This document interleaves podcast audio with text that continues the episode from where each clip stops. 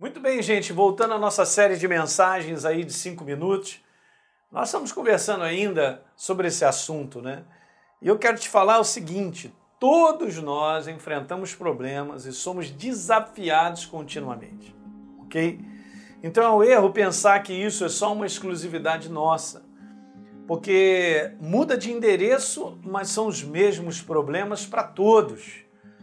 E como eu disse no último vídeo, o importante mesmo não é o que acontece a você, o importante mesmo é o que acontece em você, no seu interior, dentro do seu coração.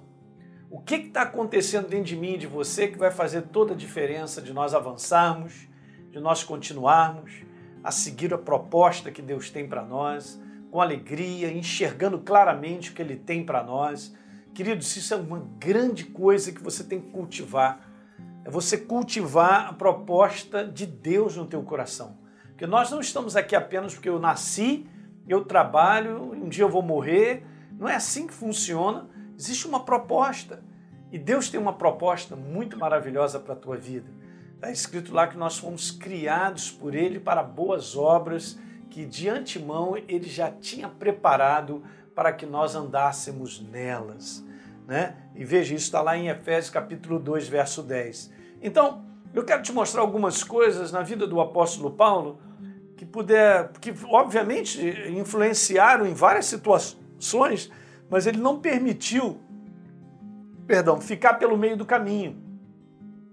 Veja, 2 Coríntios 1:8 diz assim: "Porque não queremos, irmãos, vocês ignorem a natureza da tribulação que nos sobreveio na Ásia, porquanto foi acima das nossas forças. E olha, eu vou te falar sempre com oposição de pessoas.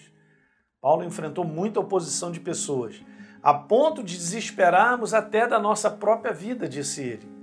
Veja, 2 Coríntios capítulo 4, verso 8, nessa versão está assim: de todos os lados somos oprimidos pelas dificuldades, porém não somos esmagados nem decepcionados. Ó, despedaçados, perdão, Ficamos perplexos porque não sabemos a razão de certas coisas nos acontecerem assim. Meu Deus! Pastor, esse versículo está falando comigo. Claro que está. Fala comigo e contigo, disse Paulo. Porém, não desanimamos. E você vê esse lado do apóstolo Paulo colocar o porém, queridos, é porque havia algo da qual ele deixava o seu coração ser enchido pela proposta de Deus, pela verdade de Deus, para suportar todas essas oposições geram grandes frustrações. 2 Coríntios 4,9 ele diz: Nós somos perseguidos, mas Deus nunca nos abandona. Veja, somos derrubados, mas, não mas nós nos erguemos e prosseguimos.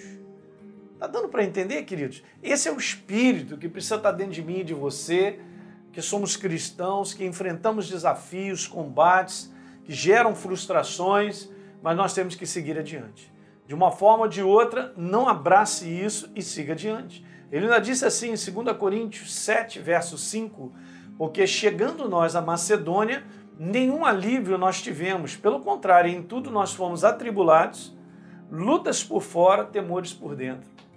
Aí fala para mim se ele é diferente de cada um de nós. Não, não é.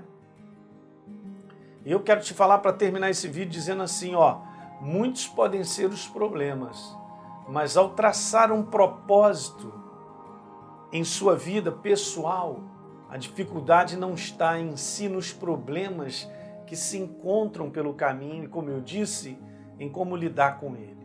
Legal? Então a gente vai falar um pouquinho sobre isso, sobre algumas coisas, como lidar, alguns conselhos práticos, né? Em como lidar com alguns problemas que geram frustrações na nossa vida. Ok? Então a gente vai conversar com isso a partir do próximo vídeo, ok? Então dá um like aí no nosso vídeo, se inscreve no nosso canal e por favor deixe um comentário que é importante para todos nós. Um abraço.